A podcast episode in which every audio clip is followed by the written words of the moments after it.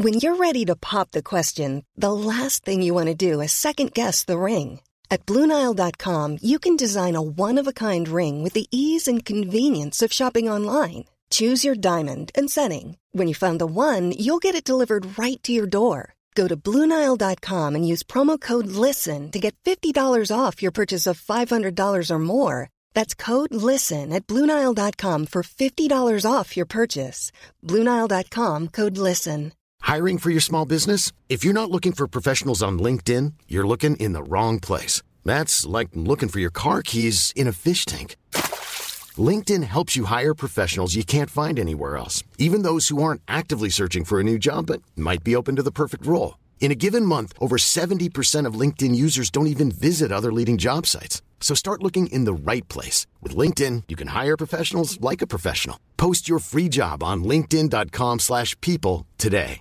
Spring is my favorite time to start a new workout routine. With the weather warming up, it feels easier to get into the rhythm of things. Whether you have 20 minutes or an hour for a Pilates class or outdoor guided walk, Peloton has everything you need to help you get going.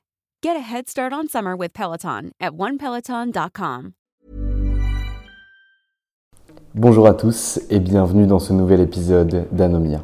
Je m'appelle Valentin Tonti-Bernard et je suis le cofondateur de la société Anomia. Ce podcast a été créé pour vous permettre de découvrir des avocats et des grands avocats et surtout leur vraie vie. Quelles sont leurs missions, quels sont leurs enjeux, quelles sont leurs réussites et quels sont leurs échecs.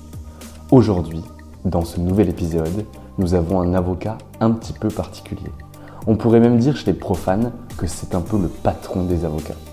J'ai le grand plaisir de vous présenter mon interview avec Olivier Cousy, bâtonnier au barreau de Paris. Olivier Cousy est avocat depuis 1986 et c'est ce qu'on pourrait appeler un pur produit du cabinet Gide. Arrivé en 86, il n'en est jamais parti. En 34 ans de carrière, 34 ans chez Gide. Et depuis l'année dernière, celui-ci est devenu bâtonnier au barreau de Paris. Dans cet épisode, il vous explique son parcours, ses combats, ses enjeux, ses projets, ce qu'il a mené et pourquoi il est devenu bâtonnier de Paris. Je vous laisse découvrir mon épisode avec Maître Cousy et je vous souhaite une bonne écoute.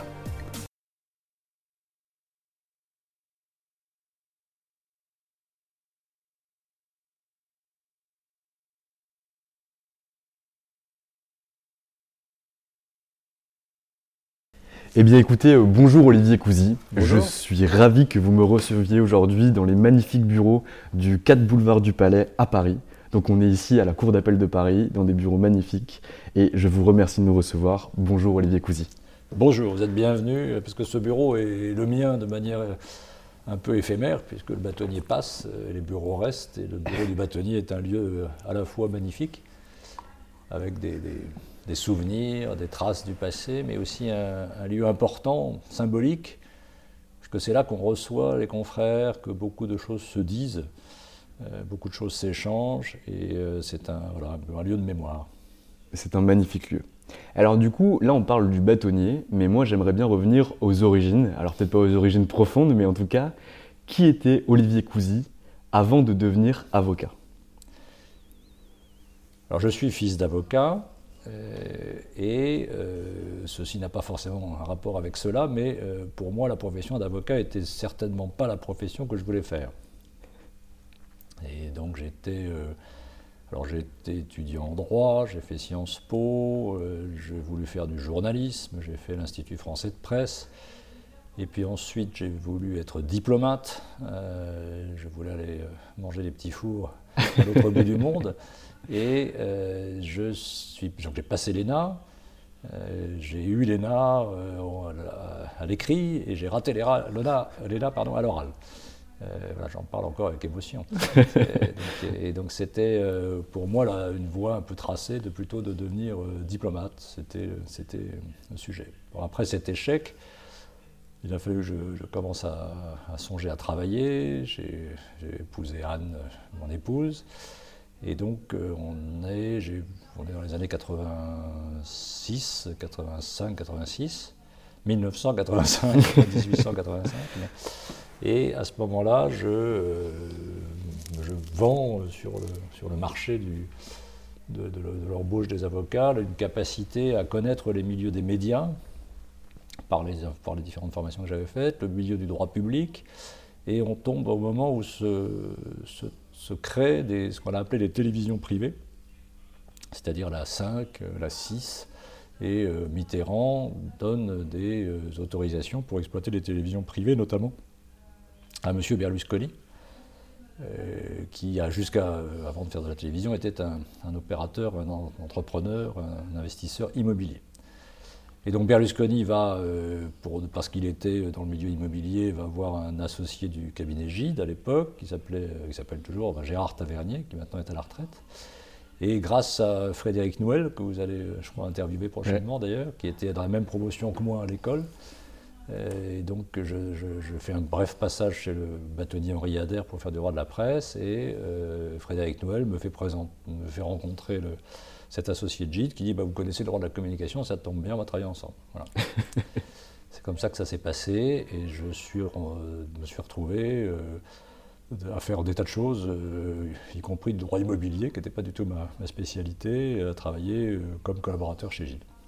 Et là, du coup, vous avez déjà passé le CRFPA ou c'est à partir de ce moment-là que vous le passez Non, c'est après l'avoir passé. Après l'avoir passé, puisque quand j'ai euh, 83 ou 84, quand je rate l'ENA, je passe en même temps le, l'IEJ ou le passage à l'EFB, mm. ça s'appelait le, le CFP, euh, Centre de formation. Et euh, je, donc je passe et j'enchaîne effectivement l'année l'année et puis le, diplôme. Et alors du coup, quand vous arrivez chez Gide, vous arrivez en quelle année? En 90 Je commence à travailler chez Gide en 86. En 86. Donc vous arrivez chez Gide en 86 voilà, Non, non, mais c'est l'époque où euh, j'arrive dans un cabinet qui est déjà l'un des, l'un des plus grands cabinets de la place de Paris. Et je, m'en souviens très bien parce qu'à l'époque, il y avait 70 euh, avocats. Et c'était considéré comme énorme. Et aujourd'hui, Gide, euh, on doit être à 400 ou 500 avocats. Oui, puis c'était la grande période de Gide avant qu'il y ait le split et que le cabinet se reconstruise, etc., qui est, les départs. Et donc, quelles étaient au, début vos missions en tant que collaborateur? Parce qu'aujourd'hui, on entend beaucoup les avocats euh, témoigner sur ce qu'ils font au quotidien, mais en 86 Essentiellement, on fait le travail de on prépare les dossiers, on, rédige des projets, euh, on fait des recherches, on fait euh, euh, des notes, on, va, on participe quand on a de la chance à un rendez-vous, on assiste à un rendez-vous. Mais alors chez Gide, ça a toujours été la tradition, c'est une tradition historique de, de et Noël. Hein. On, est, on, est, très vite mis dans le bain, c'est-à-dire que contrairement à des cabinets structurés qu'on a pu connaître par ailleurs, il n'y a, pas réellement un parcours de... Alors il y avait, peut-être ça a changé, peut-être les jeunes vous diront autre chose aujourd'hui, mais il y a l'idée qu'on est assez vite mis en responsabilité. C'est-à-dire qu'on ne passe pas deux ans comme... Euh, euh, de, recherche, puis deux ans de préparation, puis etc. On est, ça dépend des dossiers, ça dépend un peu des, occasions, mais on peut se retrouver. Moi, je me souviens, je me suis retrouvé très vite, très tôt, euh, j'ai un souvenir qui, me fait encore froid dans le dos euh, de me retrouver en train de négocier euh, la signature d'une promesse de vente d'une tour à la défense. J'étais totalement terrorisé. Et c'était, j'avais voilà, parce que je suppose, je suppose que mon patron de l'époque avait autre chose à ce moment-là. Je me suis retrouvé dans la réunion, je, ne me sentais pas du tout, pas, très à l'aise. Mais c'est comme ça qu'on grandit, non? Oui, c'est comme ça qu'on grandit. Je pense que c'est le principe de l'eau froide. Quoi. Il, faut, il faut se jeter un peu dans le bain. je pense que c'était peut-être plus facile à l'époque, peut-être, je ne sais pas, je ne me rends pas compte par rapport à ce que j'entends des jeunes. Euh, c'est beaucoup, beaucoup de travail, beaucoup de, beaucoup de, de, stress, mais de bon stress. Mais je, les, gens de ma génération, mais c'est peut-être encore le cas aujourd'hui, on, allait, euh, on allait vraiment le matin euh, travailler chez Gide sans savoir si on allait rester. D'accord. C'est-à-dire qu'il y avait quand même une espèce de, On vivait dans une forme d'incertitude et on se disait, bah, la prochaine connerie, je vais être viré, c'est sûr, je ne vais, vais, pas pouvoir rester. Donc il y avait quand même un niveau d'exigence et de stress très fort. Très clair. Et donc, quelles ont été les étapes que vous avez franchies chez Gilles? Parce que là, aujourd'hui, vous, arrivez en 1986, donc ça fait 34 ans que vous êtes avocat. Ah Est-ce que ça fait 34 ans que vous êtes chez C'est pas faux. Euh, bah, le, parcours chez Gide, c'est euh, entre, 7 et 10 ans de, collaboration, puis euh, la possibilité d'être nommé associé, et puis ensuite une, carrière d'associé. Donc moi j'ai suivi ce, ce, parcours assez traditionnel. j'ai dû être associé en 1993. Et donc sur un terrain de, de développer l'activité média, audiovisuel. Donc on a travaillé alors essentiellement pendant, pendant plusieurs années. Moi j'ai travaillé beaucoup autour de la cinquième chaîne, la 5, qui a été créée. Donc on a participé à la création. C'était passionnant parce qu'on était dans, la, dans, le creux, dans, le cœur du réacteur. On avait, euh, on, exerçait des activités de, quasiment de juriste dans la, télévision avec, euh, avec le groupe italien qui étaient des professionnels tout à fait euh, impressionnants.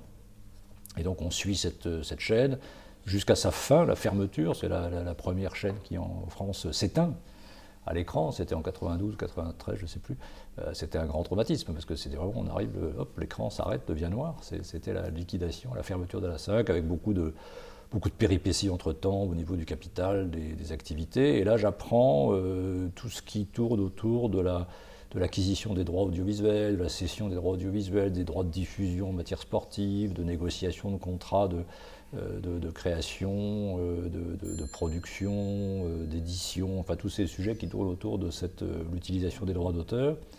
Et je, propose à l'époque aux associés de GIDE donc, de développer cette activité, pas tout seul, avec moi-même des collaborateurs qui sont devenus eux-mêmes des associés, soit chez GIDE, soit ailleurs et euh, Charles-Édouard Renault, qui est maintenant chez De Gaulle Florence, Rémi Fekete, qui est maintenant chez Jones Day, euh, François Veit, qui est maintenant à Prague, enfin voilà, des, gens avec lesquels je travaille. Et donc on développe cette activité qui, marche, euh, qui, qui, fait, qui mélange. L'avantage, c'est qu'on continue de mélanger un peu du contentieux. Donc on n'est pas uniquement sur du conseil et on travaille sur des, dossiers aussi variés que euh, la Coupe de monde de rugby, euh, euh, les, Jeux olympiques, Roland Garros. moi, je, deviens assez rapidement l'un des conseils de France Télévisions. donc on travaille beaucoup sur, sur, ces sujets, sur des, séries, sur du contenu, sur des dossiers de diffamation, voilà, tout ce qui tourne autour de nos activités audiovisuelles. Et alors comment on développe justement une activité? Parce que c'est des questions aujourd'hui qui sont très présentes chez les avocats, notamment renforcées par la période de crise actuelle. Quelle a été votre méthode, vous, pour développer justement cette pratique chez Gide? Il y a d'abord un, gros avantage à être dans un cabinet euh, avec beaucoup d'associés, c'est qu'on peut euh, être, suscité ou sollicité en interne. Et donc ça, c'est quand même l'une des. D'ailleurs, c'est un message pour ceux qui nous écoutent, pour les jeunes, que ce soit dans une structure associative euh, comme, une structure comme Gilles, ou que ce soit dans une structure de réseau. je pense qu'on ne peut pas être avocat tout seul. Euh, ça ne veut pas dire qu'on ne peut pas être avocat indépendant, mais on ne peut pas être avocat tout seul. On ne peut être avocat que si on est reconnu comme une activité dans une matière avec, euh, avec des, partenaires dans d'autres matières. C'est-à-dire que si on est spécialiste du droit social, on a besoin d'avoir des gens qui font de l'immobilier, qui vous envoient des dossiers et réciproquement. Donc cette activité de réseau, elle est plus facile au sein d'une structure où la mutualisation par le fait de l'association permet ou facilite ces, renvois de, ces renvois de dossiers. Donc c'était de dire, bah, chaque fois qu'il y a un dossier euh, chez Gide qui arrive sur une question qui est liée à ces sujets, bah, on va appeler Cousy. Donc c'est vrai que ça c'est d'abord un premier fonds de clientèle. Et puis l'activité, c'est aussi de se faire connaître euh, des partenaires. Souvent les, adversaires d'un jour deviennent des clients de demain. Euh, souvent le fait de participer à des, colloques, participer à des, marchés, le marché du film, le MIPIM à Cannes, euh, pardon, le, pas le MIPIM, c'est l'immobilier, le MIP TV euh, à Cannes, euh, voilà, le festival de Cannes, enfin toutes ces occasions de rencontrer aussi des, interlocuteurs. Et assez vite, moi, je me suis, je suis un peu spécialisé dans les institutions, dans, des sociétés plutôt à, à capitaux publics. donc, on a travaillé pour l'INA, on a travaillé pour France Télé, on a travaillé pour France 3, on a travaillé pour Radio France, euh, on a travaillé pour voilà, des genres de clients, la Comédie Française, beaucoup, de, beaucoup d'institutions. Donc c'était un peu une manière aussi de rencontrer euh, des personnes qui étaient dans ces institutions, qui passaient dans d'autres et qui du coup bah, pensaient à nous pour nous, pour, nous, confier des dossiers. Très clair.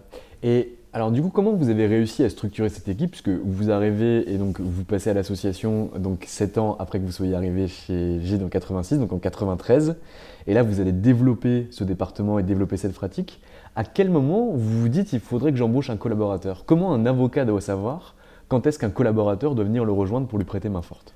Alors là encore, c'est une caractéristique chez Gide, c'est que Loiret nous a toujours dit qu'il fallait, enfin, fallait travailler ou recruter des collaborateurs qui étaient meilleurs que nous. Et au-delà de la boutade, c'est vrai parce que on va recruter. Moi, je vois donc en 96, 97, il y a beaucoup de sujets qui arrivent sur les dossiers de télécom, euh, est un peu, un, peu la même démarche que l'audiovisuel euh, dix ans plus tard, c'est-à-dire que on est sur des opérateurs avec des licences, avec des droits, avec des, réglementations. Et là, euh, typiquement, j'ai la chance de recruter un garçon qui s'appelle Rémi Fekete, dont on parlait tout à l'heure, qui va venir apporter à mes côtés des choses que je ne sais pas faire. À la fois sur des questions de d'organisation des, structures, à la fois sur euh, l'aspect international, le fait qu'on puisse à ce moment-là intervenir hors de France. On a fait beaucoup avec Rémi, euh, a beaucoup développé tout ce qui était des dossiers en matière d'octroi de licence à l'étranger, euh, dans les pays euh, francophones.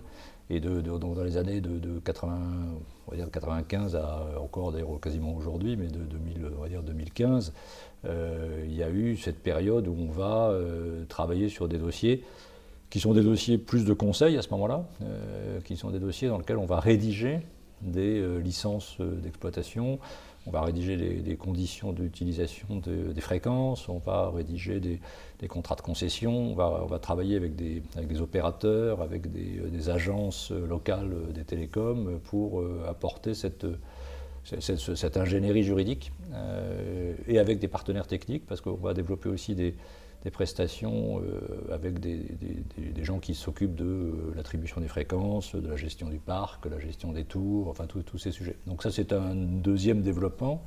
Euh, qui s'opère dans les, dans les années, on va dire dans les années 2000.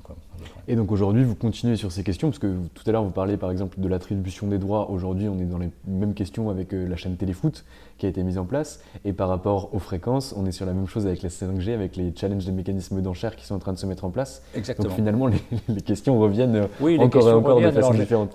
si, si, après, la, la, réussite, j'ai toujours un peu de mal à prononcer ce mot parce que ça ne veut pas dire grand-chose, mais en tout cas, l'activité, une activité pérenne, c'est la rencontre d'une compétence d'abord et puis d'une part de chance. Parce qu'effectivement, je suis arrivé sur ce marché euh, dans les années 80, euh, fin, 80, euh, début 90. il n'y avait pas beaucoup de gens qui prétendaient connaître quelque chose. donc j'étais extrêmement prétentieux en considérant que je connaissais que cette matière. Déjà, c'est pas évident quand on a 30 ans de dire je suis, je suis un spécialiste. C'était un peu, c'était très prétentieux, mais il faut, avoir un peu de faut avoir, voilà, faut avoir un peu de prétention, un peu d'ambition. Et puis la chance, c'est que ce marché n'existait pas et qu'on l'a fabriqué. Alors avec d'autres, hein, il y a plein de, plein de confrères sur ce marché qui aujourd'hui, euh, euh, comme moi, ont monté ces activités. Euh, il y a Winston Maxwell, il y a, je ne peux pas tous les citer, il y avait Frédéric Dupuis-Toubol en matière de télécom. Enfin, il y a plein de gens de ma génération qui se sont, qui se sont greffés sur ce marché. Donc c'est vraiment, la, je pense que l'activité d'avocat, c'est aussi la capacité à fabriquer ou à, ou à profiter euh, d'une nouvelle activité, du nouveau marché. Si on revient à, aujourd'hui, je pense qu'il y a des activités qui ne sont pas suffisamment exploitées par les confrères. Il y a le rapport Perben le dit très bien, il explique qu'il y a une demande de droit qui ne fait que s'accroître parce qu'on vit dans un monde de régulation, on vit dans un monde de, réglementation, on vit dans un monde de, compliance, on vit dans un monde où il y a des réglementations sur tout, sur l'environnement, sur la RSE, sur euh, des tas de sujets, et il n'y a pas nécessairement une offre. Euh, on n'est pas aujourd'hui, euh, les avocats sont en retard en termes d'offres sur, sur ces prestations. Et alors là, du coup, c'est quoi, du coup, qu'est-ce qu'il faudrait changer pour que les avocats, en tout cas, prennent conscience de ça et réussissent matériellement à se positionner sur ces offres? Il y a, alors ça existe, hein, il, y a beaucoup de, il y a beaucoup de jeunes qui sont. Moi, je suis très frappé par le, caractère euh, entrepreneurial de, beaucoup de jeunes avocats. Euh, il y en a d'autres qui malheureusement se sentent pas suffisamment entrepreneurs. Ils se sentent, euh, ils ont, ils ont dans l'esprit euh, de devenir bah, Jean-Yves Le Borgne ou Dupont-Moretti, ils veulent faire du pénal, ce qui est, formidable parce que ce sont des avocats tout à fait remarquables, mais c'est difficile d'apparaître dans un milieu ou dans un, marché du droit, parce que c'est pareil, parler de marché du droit, ça peut être perçu comme un, quelque chose d'un peu, d'un peu provocateur, mais mmh. euh, il y a une activité juridique, une activité judiciaire, et dans ces activités-là, il faut prendre sa part, il faut prendre son, sa place. Et prendre sa place, c'est pas toujours facile, c'est d'autant plus facile quand dans, des, dans des métiers ou dans des activités qui n'ont pas encore suffisamment d'avocats.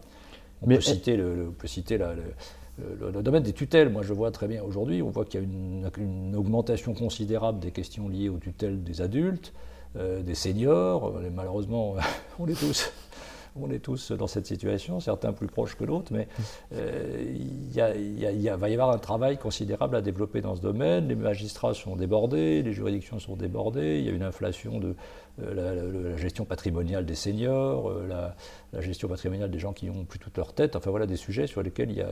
alors est-ce que présenter comme ça, c'est peut-être pas intéressant, c'est peut-être pas très, très, très passionnant, mais je crois qu'il faut se, fabriquer son métier au sein de ça, ce que font beaucoup de confrères quand même. Mais alors, est-ce que vous pensez que les études au sein de la faculté, dans les écoles d'avocats, puis l'arrivée dans une première collaboration, est-ce que vous pensez qu'on donne vraiment les clés aux avocats pour réussir justement à avoir cette vision entrepreneuriale, la compréhension des objectifs des clients, les stratégies pour pouvoir développer son cabinet? Ou est-ce que vous pensez qu'on pourrait faire quelque chose de mieux? Pas assez, bien sûr, c'est jamais assez. Je pense qu'il y a quand même des outils. Il y a, une formation. Euh, la difficulté qu'on a aujourd'hui à l'EFB à Paris, c'est qu'il y a trop d'étudiants, euh, il y a trop d'élèves avocats, euh, non pas dans l'absolu. Si on projette l'activité des avocats sur 5, 10 ans, ou 20 ans, ou 30 ans, il y a une augmentation qui n'est pas énorme du nombre d'avocats en net, parce qu'il y a aussi avoir beaucoup de départs. Mm. Donc la, question, elle est plus que euh, la qualité de la formation dans une école où il y a 2000 euh, élèves, elle est beaucoup plus difficile à, obtenir que dans une école où il y en a 200. ça, c'est vraiment l'effet des grands nombres. et, c'est dommage parce que beaucoup d'élèves, là, je reçois, euh, on est en pleine période d'inscription, je reçois beaucoup de doléances d'élèves qui disent ah ben, Je ne peux plus m'inscrire à l'EFB, je suis désolé, je suis désespéré. Je, et on leur dit, ben, allez, donc à l'EDAC, allez donc à l'ERAGE, allez donc... Euh, il y, a des écoles qui sont, euh, qui sont euh, tout aussi performantes. C'est un diplôme national, il n'y a, pas de, a pas de préférence parisienne. Et d'ailleurs là, si on peut faire passer le message, le fait d'avoir passé son diplôme d'avocat à Strasbourg, à Lyon, à Marseille ou à, ou à Versailles, n'empêche absolument pas d'être recruté dans des cabinets parisiens. je veux vraiment faire passer le message, il faut le redire. Mm. Je comprends que ça soit une inquiétude parce que, euh, effectivement, à Paris, c'est là où il y a le plus de, volume de recrutement de, collaborateurs, mais ça n'est pas du tout parce qu'on a fait euh, ces études à Paris qu'on va être recruté à Paris. C'est complètement une, ça, c'est une fausse croyance. Et c'est quoi aujourd'hui votre vision de la profession d'avocat en termes de compétences à acquérir pour devenir un bon avocat? Ah, il y a une, une, vieille formule chez les, chez les anglo-saxons qui dit euh, il y a les chasseurs et les, les fermiers, les hunters et les, farmers. Donc il y a ceux qui vont chasser les clients, puis il y a ceux qui les, qui qui exploitent, entre guillemets, pas dans, dans, le bon sens du terme, euh, qui les font fructifier. Donc je pense qu'effectivement, ce n'est pas nécessairement les mêmes talents, ou pas nécessairement les mêmes qualités. Euh, il, faut, il faut avoir une complémentarité. Je reviens, il faut travailler en réseau. Mm. Il faut chasser en meute. On ne peut pas tout seul avoir toutes les compétences, on ne peut pas tout seul être un bon gestionnaire, un bon chasseur, un bon fermier, un bon technicien, un bon spécialiste, un, euh, bon euh, meneur d'hommes, un bon manager. Euh, voilà, tout, ça, toutes ces, compétences, elles ne peuvent pas se, retrouver dans une seule personne. Ou alors, peut-être chez certains qui, ont, qui ont fait des preuves contraires, mais je crois que c'est rare. Je pense que c'est aussi assez, assez rare. Et c'est vrai qu'on peut pas apprendre, on peut offrir au niveau de la formation des, formations dans ces différents secteurs, mais on est plus dans une logique du, plus que du savoir-faire, c'est du savoir-être. Donc c'est des choses qu'on va acquérir. C'est difficile de les acquérir au niveau euh, à 25 ans, à 30 ans. C'est difficile d'acquérir une expérience, pardon, l'expérience de, de savoir euh, quand on travaille avec des, avec des particuliers, il y a toute une relation avec la personne qui passe aussi par de, l'écoute, qui passe aussi par de l'accompagnement euh, quasiment psychologique. Ah quand on bah. travaille avec des chefs d'entreprise, on a, même un problème de... Il faut s'adapter à leur rythme, il faut s'adapter à leur stress, il faut, il faut être capable de, de comprendre quelles sont les problématiques. Aujourd'hui, Olivier Cousy, vous êtes toujours avocat, mais vous avez également le titre de bâtonnier. Vous avez été élu par vos pairs euh, au barreau de Paris. J'aimerais bien savoir, avant qu'on parle de la profession, de ce que vous faites au quotidien, de vos combats, etc., qu'est-ce qui vous a donné l'envie de vous présenter comme bâtonnier? Alors d'abord, j'ai été, euh, j'ai toujours réfléchi sur la profession. J'ai toujours, j'ai toujours été euh, il y a une phrase que je répète, je ne sais jamais de qui elle est, je finis par croire qu'elle est de moi, euh, qui est de dire la, la, réussite d'un homme se mesure au nombre de personnes à qui il a permis d'atteindre son but ou ses buts. Et je trouve que c'est vraiment, ça résume assez bien ma, philosophie. Moi, je suis, père de, je suis père de cinq enfants. Et je trouve qu'il n'y a rien de plus agréable que de voir des gens réussir autour de soi. Et j'ai toujours été un peu euh, agacé, euh, déçu, ému par des parcours de confrères non, je vais finir par pouvoir parler. J'ai été euh, assez ému de voir des confrères qui euh, ont quitté la profession, qui regrettaient de ne pas avoir fait ce qu'ils voulaient, et qui, euh, pour des raisons personnelles, pour des raisons de circonstances, vivaient des échecs. Je trouve que cette profession offre tellement de, possibles, de possibles offre tellement de possibilités que... je vais voir un coup quand même. Oui, bien sûr, allez-y. que c'est dommage, euh, c'est dommage de pas euh, de, pas remplir, de ne pas remplir toutes ces espérances. Donc l'idée de l'idée de base, c'était pour moi de participer. La première fois que je me suis intéressé à l'intérêt collectif de la profession, c'est par l'intermédiaire d'Alain Hollande, qui était le, le, président, le dernier président des conseils juridiques, qui avait rendu bâtonnier, et qui avait monté une, une structure ici à l'ordre qui s'appelait la commission prospective. Ça, c'est dans les années 2000 à peu près. Et euh, je ne sais plus du tout par qui d'ailleurs, je ne sais plus comment je me suis retrouvé là. et c'était euh, pour représenter le cabinet, j'imagine. Et l'idée, c'était de voir qu'est-ce que serait l'avocat dans 15 ans, qu'est-ce que serait l'avocat dans 10 ans. Enfin, l'idée d'avoir une, projection. Et Alain Hollande était un type extrêmement, euh, à la fois très, très, très intéressant et très pragmatique. Et on s'interrogeait sur quels seront les métiers de demain pour l'avocat, quels seront les moyens de faire pour l'avocat. Et j'ai trouvé ça passionnant avec une conviction qui me tient encore toujours, c'est que la, réponse, c'est la formation. La réponse, c'est la formation continue, c'est la capacité des avocats, lorsqu'ils sont dans une situation de difficulté, d'aller bénéficier de formation. Il y a des offres de formation formidables, hein, ici à l'ordre, à, l'école, au niveau national, il y a des formations partout.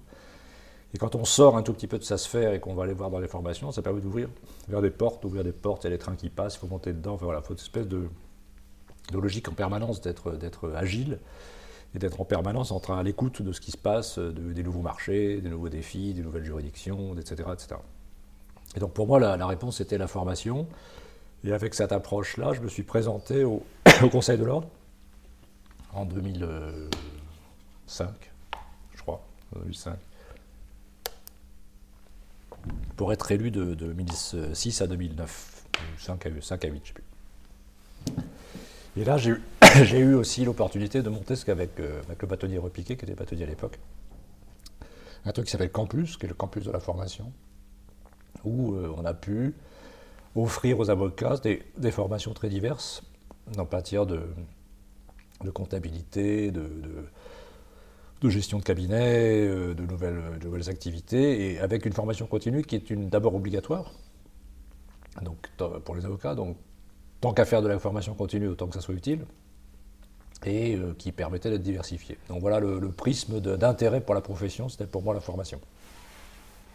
Et on parle de formation continue, on fait une petite aparté là-dessus. Euh, est-ce qu'il y a des opérations de contrôle qui sont mises en place par l'ordre ou par le bâtonnier pour vérifier que les avocats les font bien? Parce que nous, on croit savoir que, euh, en tout cas, cette obligation-là est assez légèrement respectée, en tout cas des, des avocats de grands cabinets. Alors, elle est, organisée différemment dans les grands cabinets que dans les plus petits, parce que les grands cabinets organisent aussi des formations à l'interne. Donc, en général, la formation, elle est surtout difficile pour des cabinets euh, de taille euh, modeste ou plus petite, avec euh, un problème d'accès à des programmes de formation. D'où l'idée de campus. En plus, ça permettait en deux, trois jours de faire la totalité des 20 heures de formation. Donc, on avait fait ça au mois de juillet de manière un peu un peu détendu, un peu agréable, avec euh, les activités, les attractions, etc. Pour permettre justement à tous ceux qui n'avaient pas accès à des moyens de formation de pouvoir se former euh, rapidement. Dans les grands cabinets, j'ai les spécialistes, dans les, ceux qui ont des activités très, très pointues, la formation elle est, un peu, elle est plus facile parce qu'on en a besoin. Ceux qui ont du mal, c'est ceux qui sont un peu isolés, ceux qui sont euh, un peu loin de l'ordre, ceux qui n'ont pas, pas envie ou pas, qui ne veulent pas ou qui ne peuvent pas dépenser des frais de formation. Donc l'idée, c'est de rapprocher toute cette offre de formation. Très clair. Globalement, les avocats se forment quand même pas mal. Hein. ils se forment tous les jours, ils se forment aussi en, euh, bah, parce qu'ils se tiennent au courant, parce que le droit change, leur activité change, leur matière change, donc il y a une formation. Le, réflexe formation est assez, assez fort chez les avocats. ce, qui, ce qui est peut-être ce qu'il faut peut-être dire là encore, c'est qu'il y a une formation par rapport à des sujets qu'on ne connaît pas. On a tendance à se former dans les sujets qu'on connaît, c'est-à-dire à se spécialiser, à se perfectionner, ce qui est très bien. En revanche, on, euh, manque parfois de lucidité sur ce qu'on peut aller chercher ailleurs. Et on est en train, euh, parmi les, efforts qu'on a mis en place avec le Conseil de l'ordre cette année, notamment à cause du Covid, on est en train de fabriquer aussi des, offres de formation sur des sujets qu'on connaît mal, pour pouvoir aller chercher de la formation dans des secteurs qui sont des secteurs euh, soit, soit qu'on n'a pas exploré, soit qu'on connaît mal, dans lesquels on peut travailler. Donc je pense que là, la curiosité, euh, la, curiosité vis-à-vis du monde extérieur, ça c'est une qualité de l'avocat. J'en suis convaincu aussi. Et donc, vous, vous êtes membre du Conseil de l'Ordre, mais aujourd'hui vous êtes bâtonnier. Qu'est-ce qui a fait la bascule et qu'est-ce que vous faites aujourd'hui en tant que bâtonnier? Alors d'abord bah, l'ambition toujours, hein, mm. le, forme, la, même, la, même, la même prétention qui fait que quand on a 30 euh, ans on dit qu'on est spécialiste et que quand on en a 50 euh, on se dit qu'après tout pourquoi pas. Euh, pourquoi pas être bâtonnier Puis c'est des rencontres, c'est une rencontre avec Nathalie Roret, la vice-bâtonnière, c'est des rencontres avec des, des, confrères autour, des gens qui commencent à croire un peu en moi, des gens qui s'intéressent à ce que je fais. Euh, l'idée que à partir du moment où l'idée devient possible, ça devient intéressant. Et donc on se présente euh, une première fois, on est battu euh, par Marie-Aimé Perron et Basile Adair, et on se présente une deuxième fois où on est élu. Voilà. Ce qui est bien. ce qui est bien, ce qui est sympathique. Et alors du coup, vous prenez vos fonctions. D'habitude d'être élu que d'être battu.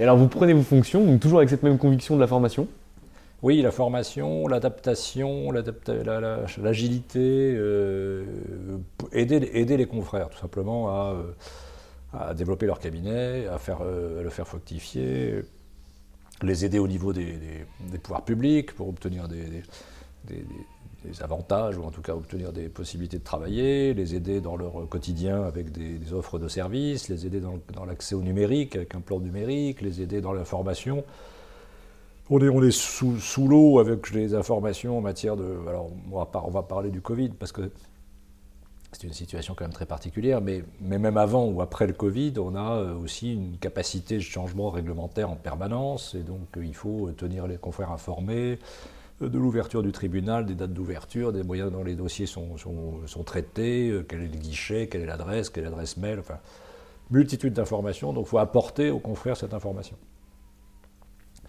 Ça, pour nous, pour, pour, moi, enfin pour Nathalie Roret et moi, c'était vraiment indispensable. Et ça, on, a, on, a, euh, on a fait, des, je pense, des, des, progrès. On a fait faire des progrès au barreau par rapport à la connaissance dans le, dans le milieu des affaires, dans le milieu institutionnel, dans les milieux politiques, la meilleure connaissance de ce que c'est qu'un avocat, à quoi ça sert, comment s'en servir, comment l'utiliser.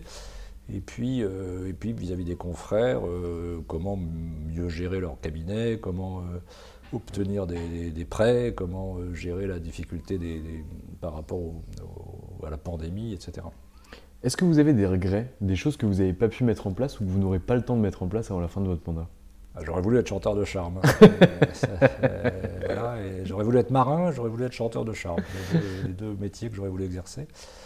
Euh, Aujourd'hui, les, les, les, regrets, c'est la D'abord, la, mission de, la mission de bâtonnier est très lourde, mm. donc on n'a pas beaucoup, on n'a pas assez de temps. C'est juste un problème de, ça c'est pas, pas nouveau dans d'autres métiers, mais on n'a pas assez de temps pour tout faire. Donc déjà, ça c'est le premier regret. On a ensuite, euh, on, a, on, a, aussi à affronter des, des, situations extrêmement lourdes sur le plan euh, de l'administration française. Moi, j'ai quand même été confronté, alors particulièrement avec cette crise du Covid à des, difficultés de, de, mouvement. On a parlé des juridictions, la première, le premier confinement, les juridictions sont fermées.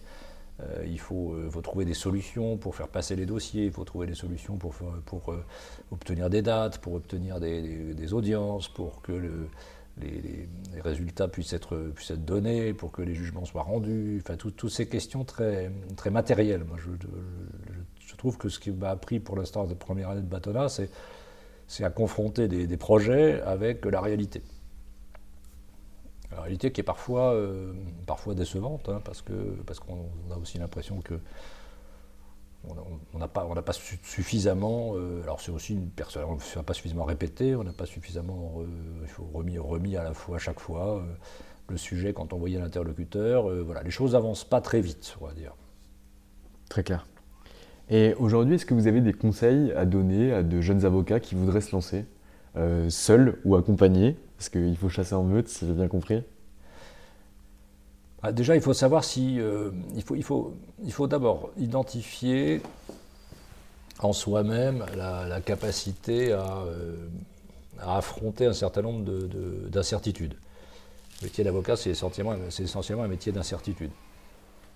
On n'a aucune idée de ce qu'on va faire euh, dans deux ans, dans trois ans, et assez souvent d'ailleurs même pas dans la semaine qui vient ou dans, le mois qui vient. C'est un métier d'opportunité, donc il faut savoir saisir les opportunités, il faut savoir résister au stress de l'incertitude, il faut euh, ensuite bah, avoir une, capacité de travail très lourde, hein. ça je crois que c'est une constante, quelle que soit la structure. Il faut aimer ça, il faut aimer travailler. Donc euh, c'est vrai que c'est un métier très prenant, c'est un métier d'engagement, c'est un métier de, On est totalement engagé dans son métier d'avocat.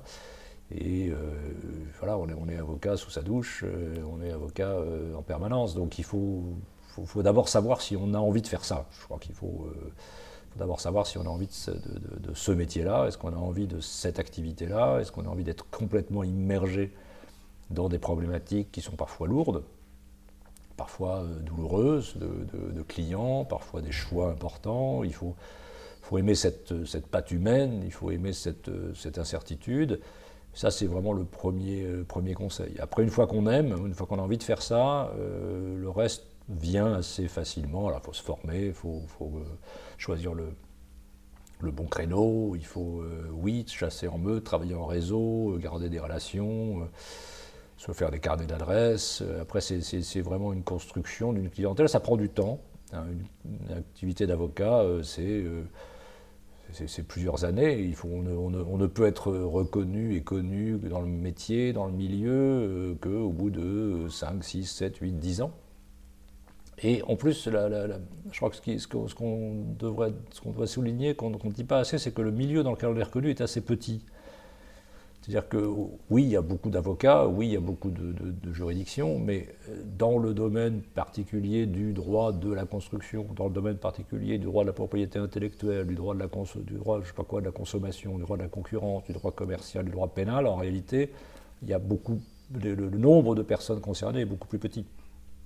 Et donc la réputation qu'on va avoir, au milieu des, autres avocats, la réputation qu'on va acquérir, la notoriété, c'est finalement la seule richesse qu'on a. Donc voilà, ça s'acquiert très doucement, ça peut se perdre très vite. Donc le, piège pour les avocats, à mon avis, le, grand danger, c'est euh, de faire quelque chose qu'on ne sait pas faire ou de faire quelque chose qu'on ne peut pas faire. Et là, il y a une vraie euh, difficulté d'appréciation du risque, d'appréciation de, de, lucidité à garder. Et on est très souvent poussé par des clients on est très souvent poussé aussi par, euh, par des raisons purement euh, d'activité. On se dit, je vais prendre tel dossier, même si je ne suis pas très compétent, mais je vais le prendre parce que j'en ai besoin pour, euh, boucler mes fins de mois.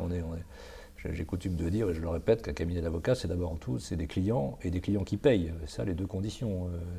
Il faut des clients et il faut que les clients payent. Donc on peut être tenté de prendre des dossiers qu'on ne sait pas bien faire, on peut être tenté parfois, c'est un problème déontologique, d'être poussé à faire des choses qui sont un peu limites par rapport à notre déontologie. Euh, je ne parle même pas de, limites par rapport, à, par rapport aux, règles légales. Mais, donc cette, mise en danger sur des situations qu'on maîtrise mal, qu'on connaît mal, elle, est réelle et il faut savoir y résister. C'est pas facile. Et là, l'ordre, euh, le bâtonnier, bien sûr, les membres du Conseil de l'ordre, les, gens qu'on a pu côtoyer, dans des, gens qui ont été enseignants, des gens qu'on a pu côtoyer dans des dossiers. On a toujours intérêt à aller voir des plus anciens, à, voir, poser des questions, à se, confronter à ces réalités avec l'aide de quelqu'un. C'est toujours très utile. Oui, c'est un métier d'expérience et nous, c'est ce qu'on conseille aux jeunes qui se lancent et, qu'on accompagne, c'est d'avoir toujours une équipe de mentors, euh, d'avocats plus âgés, Exactement. qui prêteront main forte et qui interviendront même sur le dossier, en prenant une certaine partie des honoraires bien sûr, mais en tout cas en travaillant main dans la main pour que le jeune gagne en expérience et le plus expérimenté puisse également transmettre son expérience à la jeune génération qui arrive. On a tous fait des choses effrayantes, non pas de, choses graves, mais c'est tous retrouvé dans des situations de stress effrayantes parce qu'on avait loupé un délai, parce qu'on est arrivé, on courait, on courait à l'époque, on déclarait d'appel euh, physiquement. Euh, on, se retrouvait à courir dans le métro pour aller déposer avant la fermeture du guichet le truc qui était en appel de dernier jour. Enfin, des, voilà, des situations de, stress. Sans parler bien sûr des plaidoiries. Moi j'ai été secrétaire de la conférence, euh, quand on plaide aux assises ou quand on plaide dans des plaidoiries avec beaucoup, de, beaucoup d'engagement. Ce sont des très grands moments qu'il, faut, qu'il faut vivre pleinement. C'est, c'est, pas facile. Mais je pense que la réponse, elle vient, elle vient du réseau. Et j'insiste là-dessus parce que on voit trop souvent le parcours comme étant avocat, collaborateur, associé. Euh, je pense qu'aujourd'hui, les choses bougent, les, structures sont plus légères, et donc euh, on peut très bien imaginer qu'on sera euh, une, période collaborateur, une autre fois associé, et puis une troisième fois dans une petite structure qui rejoindra un regroupement de structures, et avec des renvois de dossiers éventuellement interprofessionnel avec d'autres professions et euh, éventuellement, mais ça je vais me faire que des amis, euh, éventuellement comme avocat dans l'entreprise. je pense aussi que c'est une bonne chose. ok, vous avez 34 ans de carrière en tant qu'avocat, si mes calculs sont exacts. Est-ce qu'il y a eu un moment dans votre carrière où vous vous êtes dit je vais aller voir ce qui se passe ailleurs, j'en ai marre, je veux faire autre chose? Non.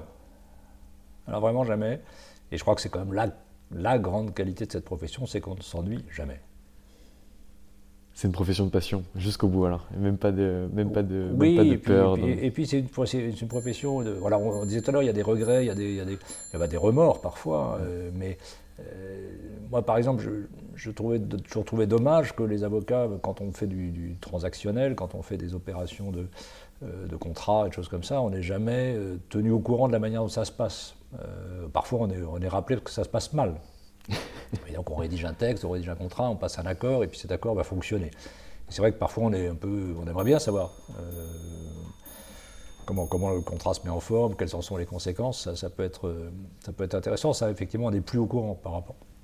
Et ça, c'est un suivi du client qui pourrait être opéré, puisque nous, on, on, voit les avocats comme étant vraiment des bras droits du chef d'entreprise, et donc on leur conseille de se placer dans la position d'expert, non pas simplement pour solutionner un problème juridique lorsqu'il y a une difficulté, mais vraiment en qualité de conseil euh, à assez haut niveau, où le résultat devrait être même à la fin que lorsque le, client dirigeant a des problèmes dans son couple qui ne sont pas amenés au divorce, c'est son avocat qui l'appelle pour lui poser les bonnes questions.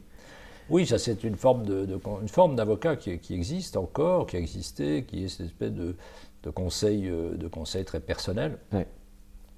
Il y, a, tellement de diversité dans ce métier que on rencontre des gens qui sont, euh, qui sont des, avocats un peu, un peu psychologues, des avocats très euh, hommes d'affaires, des avocats qui sont très, euh, très judiciaires, très plaideurs. On, a d'autres qui sont plutôt dans l'accord, qui sont plutôt dans la maïotique, qui fabriquent des accords, qui font de la médiation. Enfin, c'est, il y a une profession, on peut vraiment faire plein de choses.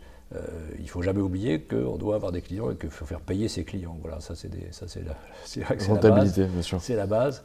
Euh, on doit en vivre. Hein. c'est un métier dont on, un métier dont on doit vivre. Alors euh, parfois c'est difficile, mais c'est un métier qui doit permettre de vivre normalement. Enfin, c'est pas, pas un métier qui permet de faire fortune.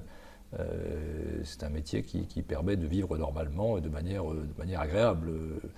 Et c'est vrai qu'il faut, il faut aussi savoir se, faire payer, et ça fait partie des, travaux de, l'ordre. L'ordre apporte aussi un service, qui est un service de taxation des honoraires, fixation des honoraires. L'ordre aide aussi à, faire payer les, clients récalcitrants. Euh, l'ordre est là aussi pour régler les problèmes entre avocats, pour euh, gérer les difficultés dans les dossiers, gérer les difficultés dans les contrats de collaboration. En fait, l'ordre est beaucoup plus euh, proche que, qu'on ne le croit il peut être utilisé. L'ordre est perçu comme une sorte de gendarme euh, qui va sanctionner parce qu'on a mal fait son travail, mais c'est très peu de l'activité de l'ordre. L'essentiel de l'activité de l'ordre, c'est d'apporter des services aux, confrères qui souvent ne le savent pas. Très clair. Olivier Cousy, je vous ai pris beaucoup de temps parce que je sais que votre emploi du temps est extrêmement chargé, mais j'aimerais quand même que vous nous donniez un mot de la fin, un message que vous souhaitez transmettre à la profession et majoritairement du coup aux avocats de Paris, parce que c'est eux que vous représentez. Euh, vous avez carte blanche. Euh, si je m'adresse aux avocats de Paris, je leur dirais qu'ils ont euh, devant eux des, des perspectives de travail, de développement, d'activités qui sont tout à fait exceptionnelles. On a la chance euh, d'être euh, parmi les pays les plus sophistiqués en matière juridique. On a la chance à Paris d'être dans un endroit extrêmement centralisé où se trouvent la plupart des sièges sociaux, des activités, des juridictions d'excellence, des juridictions de, haut niveau. On a la chance d'avoir des, jeunes qui arrivent sur le marché, qui sont formés, qui sont euh, extrêmement brillants, euh, très, très, spécialisés dans leur matière. Donc il y a tout, euh, à Paris, il y a tout pour faire des cabinets d'avocats formidables. Donc le message, c'est voilà, saisissez cette, saisissez cette opportunité, saisissez votre chance et puis faites fructifier votre cabinet. Parfait. Écoutez, Maître Cousy, je vous remercie pour le temps que vous m'avez accordé. Je suis sûr que cette interview plaira à beaucoup d'avocats et de futurs avocats et je vous souhaite une bonne fin de mandat et une bonne reprise de la carrière d'avocat. Merci, merci beaucoup, merci de votre intérêt. Et voilà, c'est fini pour aujourd'hui. J'espère que cet épisode vous a plu. Pour découvrir tous les contenus qu'Anomia propose, vous pouvez vous rendre sur www.anomia.fr. Vous y trouverez des vidéos, des podcasts, des articles et également nos propositions de formation et d'accompagnement dédiées aux avocats dédié au business des avocats. Je vous souhaite une excellente journée et n'hésitez surtout pas à nous contacter. À bientôt. Mom deserves the best, and there's no better place to shop for Mother's Day than Whole Foods Market. They're your destination for unbeatable savings, from premium gifts to show-stopping flowers and irresistible desserts. Start by saving 33% with Prime on all body care and candles. Then get a 15-stem bunch of tulips for just $9.99 each with Prime. Round out Mom's menu with festive rosé, irresistible berry chantilly cake, and more special treats. Come celebrate Mother's Day at Whole Foods Market. Want to get a chiseled look in the jawline? Sculpt and shape your jawline with added volume from Juvederm Volux XC. Juvederm Volux XC is an injectable gel specifically designed to be robust enough to improve moderate to severe loss of jawline definition. And it is the first and only hyaluronic acid filler approved for the jawline. Add volume to your jawline for a chiseled look with Juvederm Volux XC. For important safety information and to find a licensed specialist, visit juvederm.com that's J U V E D E R M.com. Not for people with severe allergic reactions, allergies to lidocaine, or the proteins used in Juvederm. Common side effects include injection site redness, swelling, pain, tenderness, firmness, lumps, bumps, bruising, discoloration, or itching. There's a risk of unintentional injection into a blood vessel, which can cause vision abnormalities, blindness, stroke, temporary scabs, or scarring. Talk to a licensed specialist to find out if it's right for you. Visit juvederm.com. That's J U V E D E R M.com. Mom deserves the best, and there's no better place to shop for Mother's Day than Whole Foods Market. They're your destination for unbeatable savings, from premium gifts to show-stopping flowers and irresistible desserts. Start by saving 33% with Prime on all body care and candles. Then get a 15-stem bunch of tulips for just $9.99 each with Prime. Round out Mom's menu with festive rosé, irresistible berry chantilly cake, and more special treats. Come celebrate Mother's Day at Whole Foods Market.